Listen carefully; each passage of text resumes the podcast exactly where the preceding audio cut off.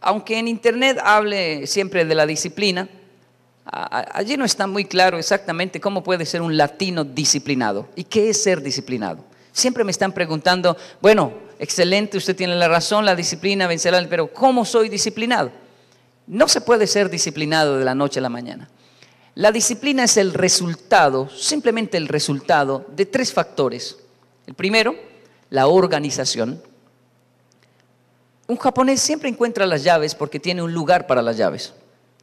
Nosotros los latinos maldecimos las llaves porque no las encontramos, pero es porque el japonés siempre bautiza. Este es el lugar de las llaves, este es el lugar de los zapatos, este va a ser el lugar de las Todo lo está bautizando. Aquí se pone esto, aquí se siempre está bautizando los lugares, siempre que entra se entra a una casa hay que quitarse los zapatos, pero los zapatos no se pueden dejar allí, tienen que quedar a la izquierda mirando hacia afuera. Siempre bautiza todo. Y la organización es esencial, que es muy diferente al segundo factor, que es la limpieza. Organización y la limpieza es eliminar cosas. Eh, se puede ser limpio y no muy organizado. Se puede ser muy organizado y no ser muy limpio. Porque la limpieza y la organización son diferentes. Limpieza es sencillamente eliminar. Es muy importante. En un país como Japón, donde los espacios son tan pequeños, donde se valora tanto los espacios, eliminar cosas. Si usted abre el armario y tiene prendas que hace seis meses no usa, tal vez no las va a usar nunca más. Y es mejor eliminarlas es importante para combatir la mentalidad de pobreza en un país, aprender a eliminar y no aferrarnos a las cosas viejas y que no usamos. Es lo que hablo en mi localidad siempre, sur de Bogotá, considerado un lugar pobre. Abra el armario y saque esa chaqueta vieja. No, pero solo tiene tres posturas, me dice. ¿Sí? ¿Cuáles? La postura del abuelo, del papá y la mía. si usted no se, se desprende de estas cosas, yo, crecí, esto pasaba en Colombia, viendo mujeres lavando montañas de ropa así, en un lavadero de granito con un jabón azul o una bola de tierra así lavando. ¡Wow! Va a lavar esa ropa, esa montaña de ropa, esa es la blanca, Kenji me decía. Miren la de color, uf, otra montaña. Nuestras mujeres heroicas lavaban la ropa. Llegó la tecnología, cuando con mi esposa entramos a un hogar, ella lo primero sale corriendo en una casa a mirar indicadores de pobreza y lo primero que va a buscar es, ¿aquí hay lavadora?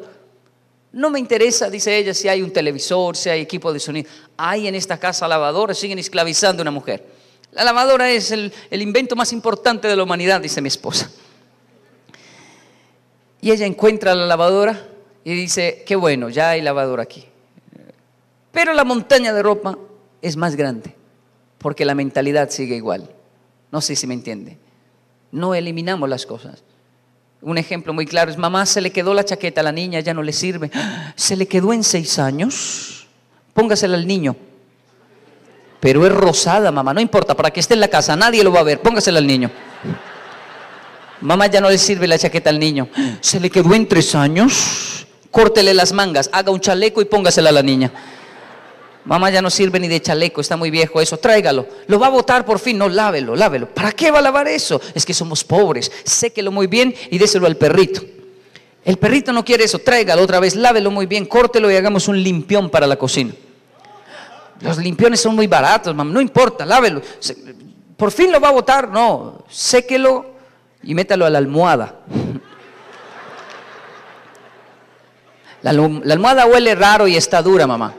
Saque todo eso. Por fin lo vamos a botar. No, lávelo otra vez. ¿Para qué va a lavar eso? Córtelo, haga mechitas así con la tijera y hagamos un trapero de colores.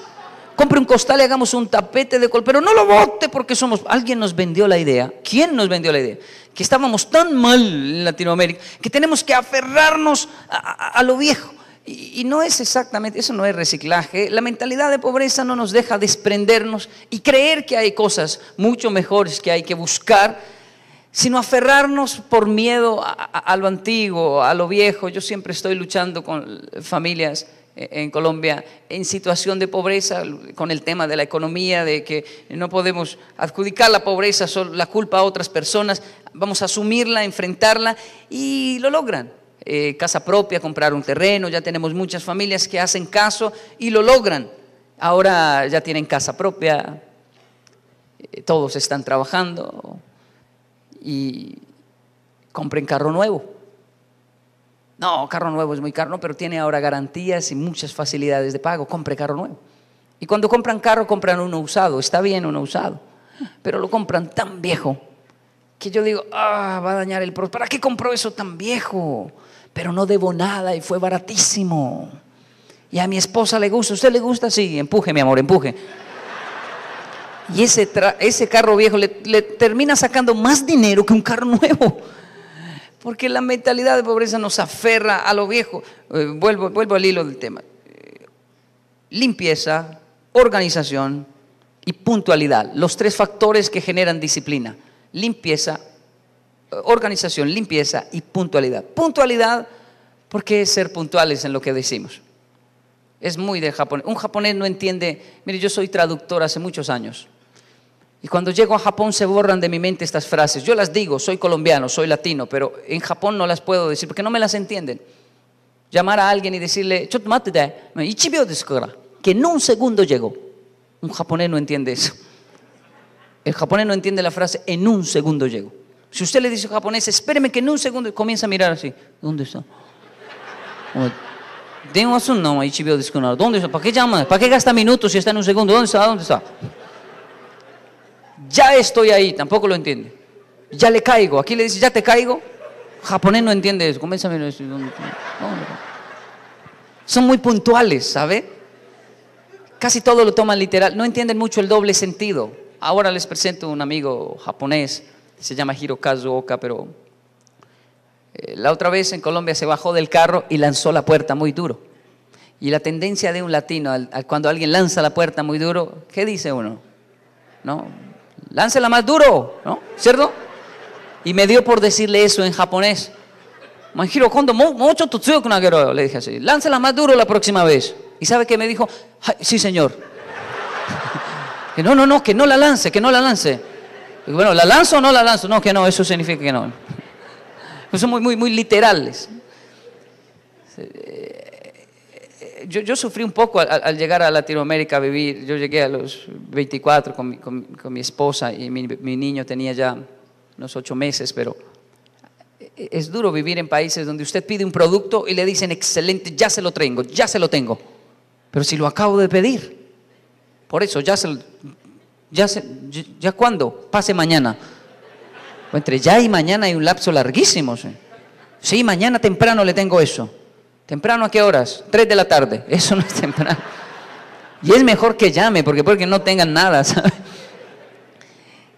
Si, si logramos combinar la organización, la limpieza y la puntualidad, el resultado es la disciplina. No intente ser disciplinado de la noche a la mañana, simplemente bautice los lugares, elimine cosas y sea puntual. El eh, la frase dice más o menos así. Cuando la organización hace el amor con la limpieza, en la matriz de la puntualidad se gesta un bebé llamado disciplina. Ahora bien,